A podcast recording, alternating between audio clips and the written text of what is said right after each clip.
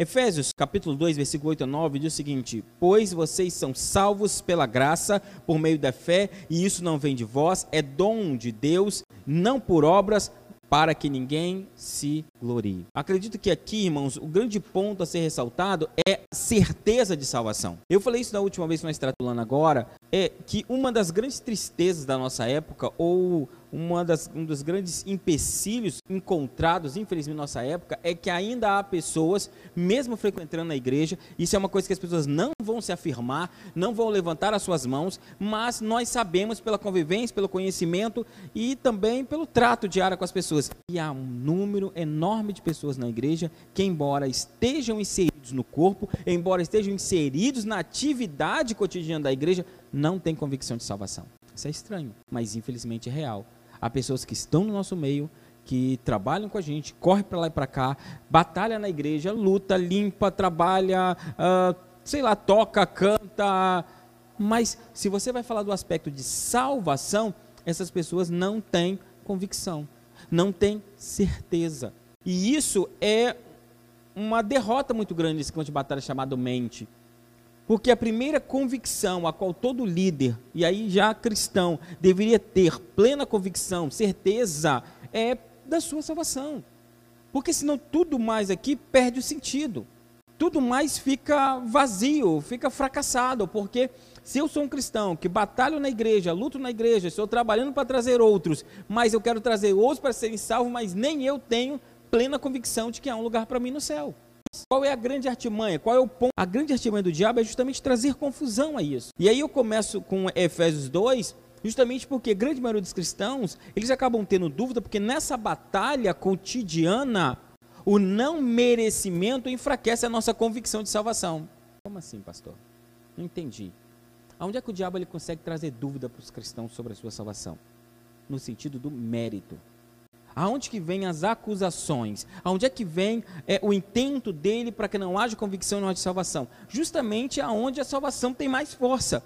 É justamente onde a salvação se faz necessária. É justamente aonde o plano de salvação exerce o seu poder. Aonde, pastor? No nosso não merecimento. Porque se nós merecêssemos a salvação, Cristo não teria pago o preço por ela, nós a conquistaríamos sozinhos. Então, é, Cristo morre na cruz por nossos pecados para pagar a nossa dívida com a morte, porque o salário do pecado é a morte, então Cristo vem pagar a nossa dívida porque ela é impagável por nós.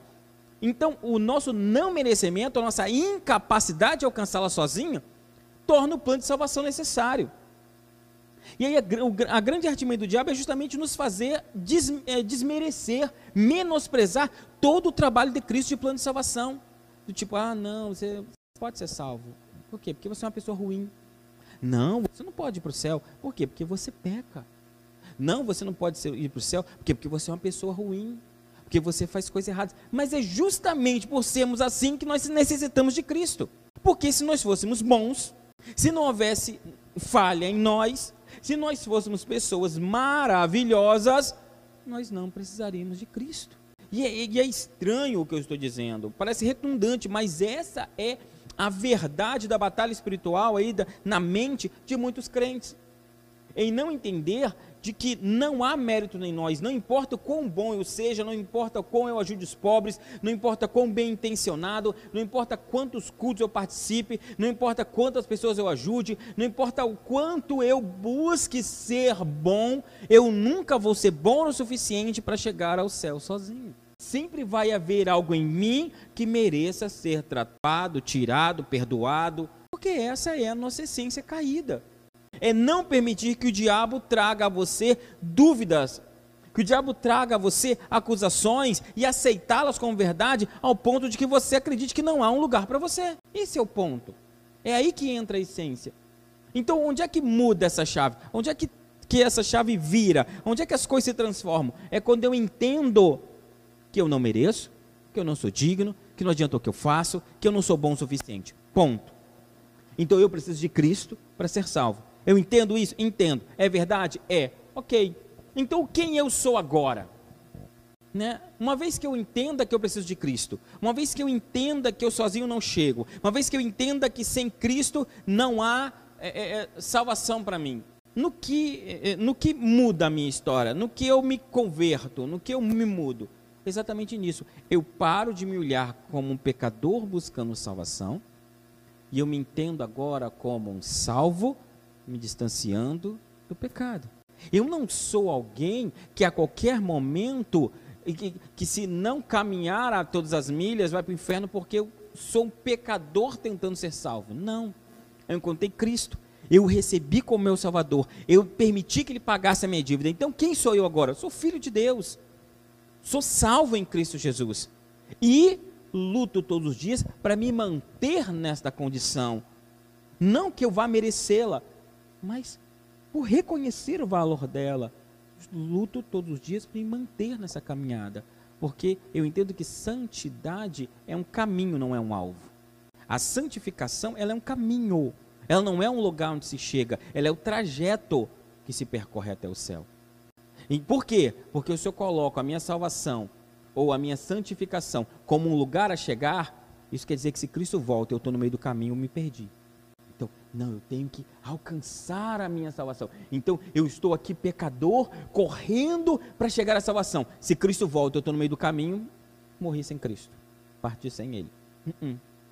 A minha salvação não é um não é um lugar, ela é o caminho que eu estou trilhando que me leva até Cristo. Então, estou nessa jornada. Vai haver tropeços, vai haver erros, vai haver falhas. Sim, é óbvio que vai. É óbvio que vai. É, é, é, é inocência demais nossa achar que por algum milésimo de segundo nós somos bons o suficiente. Ou que não vai haver erro em nós, não vai haver o que seja consertado. Então, não, sempre vai haver. A Bíblia fala que a gente peca por pensamento, por atitude, por falar, por pensar. A, a Bíblia fala que nós pecamos até por não fazer o que deveríamos e sabemos que deveria ter sido feito. Olha que loucura. Aquele que sabe o que deve ser feito e não faz, comete pecado. Olha que loucura. Então, se eu sei que eu deveria fazer alguma coisa para o reino, por exemplo, e não faço, sabendo fazê-lo, podendo fazê-lo, e não faço, eu peco. O nome desse pecado? Negligência. Mas é pecado. Então, assim, é, é, um trajeto, é nos olhar de forma diferente. Quando é que eu me cubro disso? Quando é que eu paro de ser alvo dessas acusações? Quando é que eu paro de deixar que o diabo encontre esse espaço na minha mente para me distanciar de Deus todo o tempo? Capacete da salvação. Querido, estou salvo. Lutando todos os dias para mantê-la, mas eu estou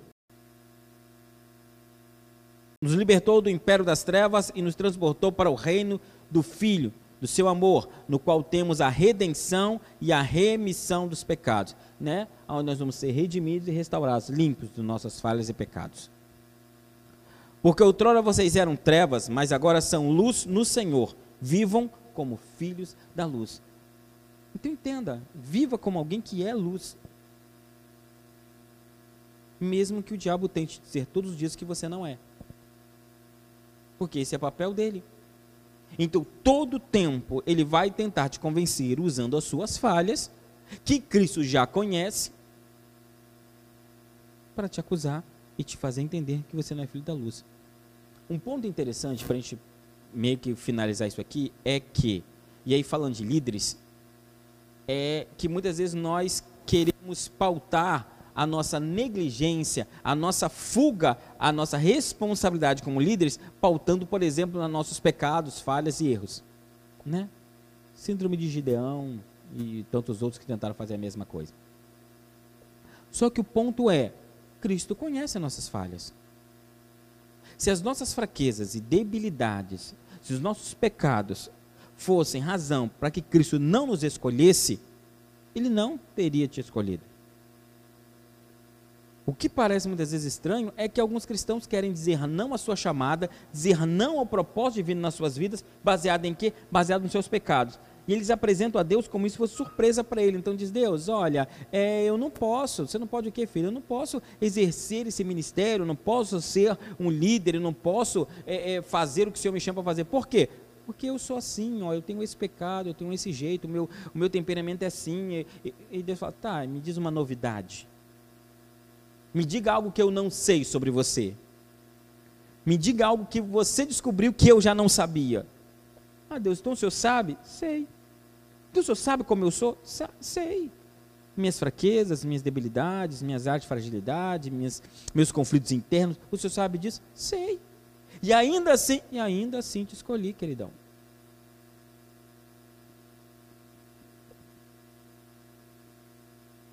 Aí vem Gideão e fala assim: Não, Senhor, eu não posso. Por que não? Ah, porque eu sou menor da minha casa e minha casa é a menor.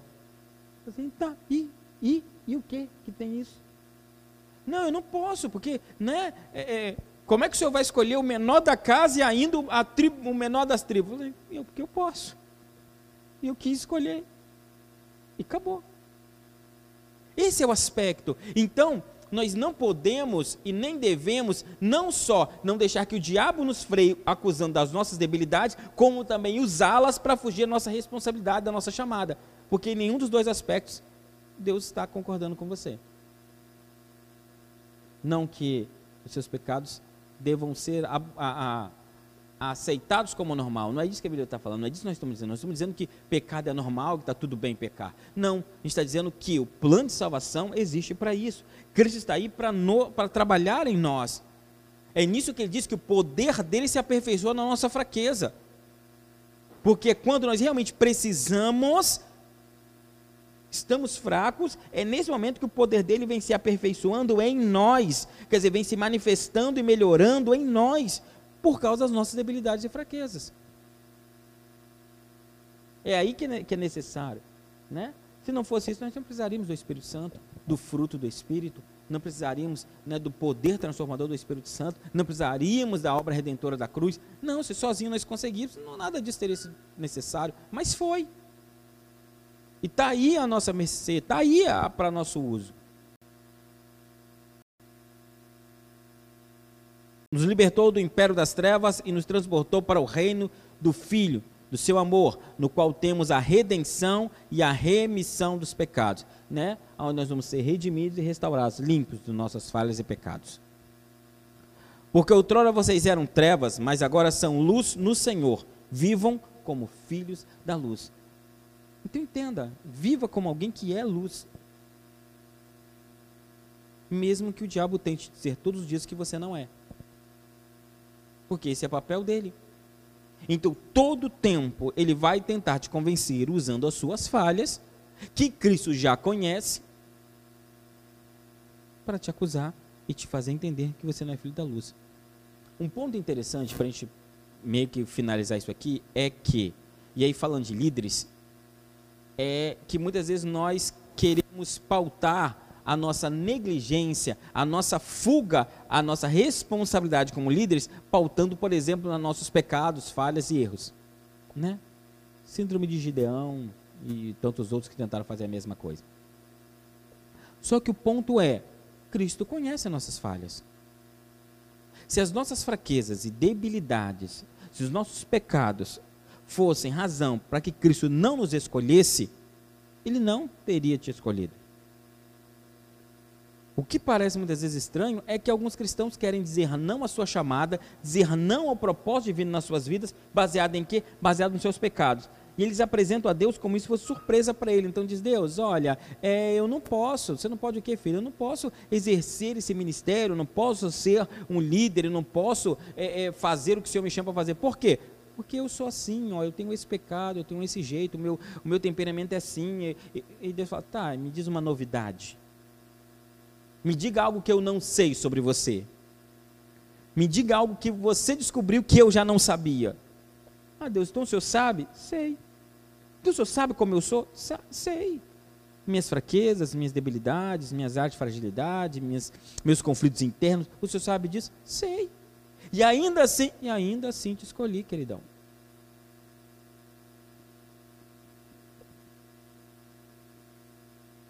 Aí Vigidão fala assim: Não, Senhor, eu não posso. Por que não? Ah, porque eu sou menor da minha casa e minha casa é a menor. Assim, tá, e, e, e o que que tem isso? Não, eu não posso, porque, né? É, é, como é que o senhor vai escolher o menor da casa e ainda a tribo, o menor das tribos? Eu, porque eu posso. E eu quis escolher. E acabou. Esse é o aspecto. Então, nós não podemos e nem devemos não só não deixar que o diabo nos freie acusando das nossas debilidades, como também usá-las para fugir da nossa responsabilidade, da nossa chamada. Porque em nenhum dos dois aspectos Deus está concordando com você.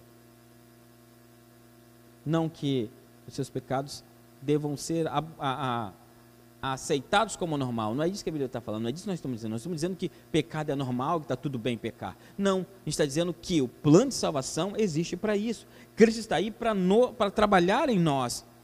É nisso que ele diz que o poder dele se aperfeiçoa na nossa fraqueza. Porque quando nós realmente precisamos, estamos fracos, é nesse momento que o poder dele vem se aperfeiçoando em nós. Quer dizer, vem se manifestando e melhorando em nós por causa das nossas debilidades e fraquezas. É aí que é necessário, né? Se não fosse isso, nós não precisaríamos do Espírito Santo, do fruto do Espírito, não precisaríamos né, do poder transformador do Espírito Santo, não precisaríamos da obra redentora da cruz. Não, se sozinho nós conseguíssemos, não, nada disso teria sido necessário, mas foi. E está aí a nossa mercê, está aí para nosso uso.